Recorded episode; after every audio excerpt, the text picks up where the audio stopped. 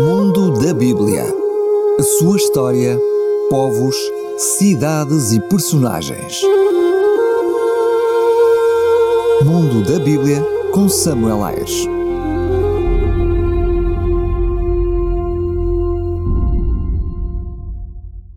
Cidades da Bíblia. Babilônia. Babilônia foi uma cidade situada no Vale Mesopotâmico, nas margens do rio Eufrate, a 82 km da moderna Bagdá, capital do Iraque. Foi uma das primeiras cidades fundadas pelo homem. O seu nome em hebreu é Babel, tradução do nome babilônio Babili, plural Babilani, que por sua vez traduz o substantivo sumério mais antigo, Kadinjirá, cujo significado é porta de Deus. Sargão I de Akkad, 2350 a.C., e o seu sucessor, Sharkali-Shari, edificaram templos na cidade e restauraram a Torre-Templo de Babilônia. Na época de Sulgi de Ur, 2000 a.C., a cidade foi conquistada e submetida ao domínio da cidade-estado de Ur. Com o advento da primeira dinastia semítica de Babilônia, designada como Dinastia Amorita, os muros da cidade foram restaurados. O famoso rei amorita Hammurabi, em 1792-1750 a.C., e os seus sucessores expandiram a cidade que floresceu como a capital de um vasto império até ser derrotada pelos Eteus, em 1595 a.C. Após certo período sob o domínio cassita, Babilônia tornou-se vassala do Império Assírio. No entanto, os cidadãos da cidade lutaram repetidamente pela sua independência.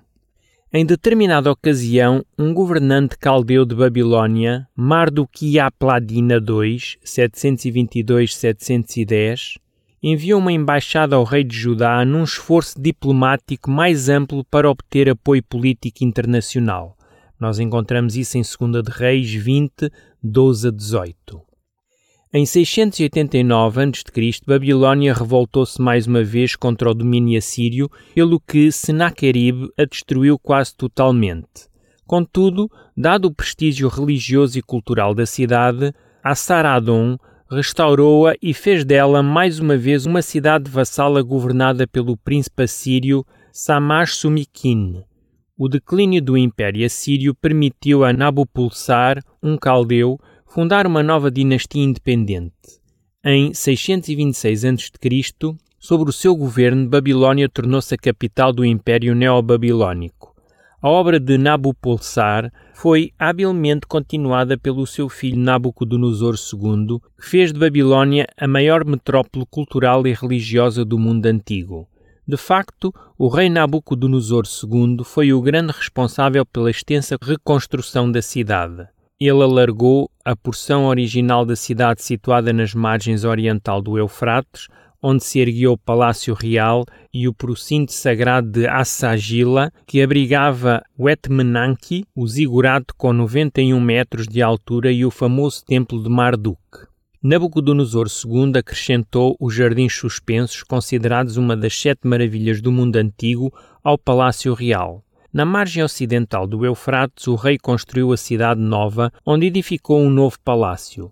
Ele rodeou a cidade nova com uma muralha dupla e com um fosso profundo que se uniam à muralha dupla e ao fosso que já protegiam a cidade antiga. Assim, com um perímetro total de 16 quilómetros, Babilônia era a maior cidade da antiguidade. Várias profecias foram dirigidas contra Babilônia, predizendo que a cidade seria destruída e se tornaria um lugar inabitado. Entre essas profecias contam-se a Isaías 14, 1 a 23, Isaías 21, 1 a 10, Isaías 46, 1 e 2, Isaías 47, 1 a 5 e as de Jeremias 50 e 51.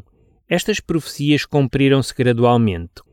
Quando Ciro II conquistou a cidade em 539 a.C., ele manteve-a intacta. Mais tarde, por volta de 480 a.C., várias rebeliões contra o governo persa levaram Xerxes a punir a cidade rebelde, destruindo os seus palácios, os seus templos e as suas muralhas. Cerca de um século depois, Alexandre Magno planeou fazer de Babilônia a capital do seu império Mas a sua morte prematura impediu a realização dos seus planos. Nenhum dos seus sucessores acolheu Babilônia para capital.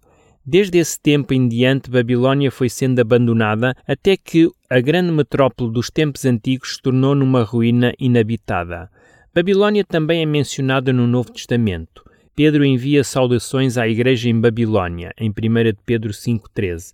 Mas os comentadores concordam em que o uso do nome Babilônia é aqui uma referência a Roma, pois os judeus e os cristãos do primeiro século tinham o costume de usar esse artifício para se referirem criptamente à capital do Império Romano. Por isso, em Apocalipse, Babilônia é também um símbolo de poder político-religioso que se opõe a Cristo e à sua Igreja. Mundo da Bíblia. A sua história, povos, cidades e personagens. Bíblia com Samuel Ayres.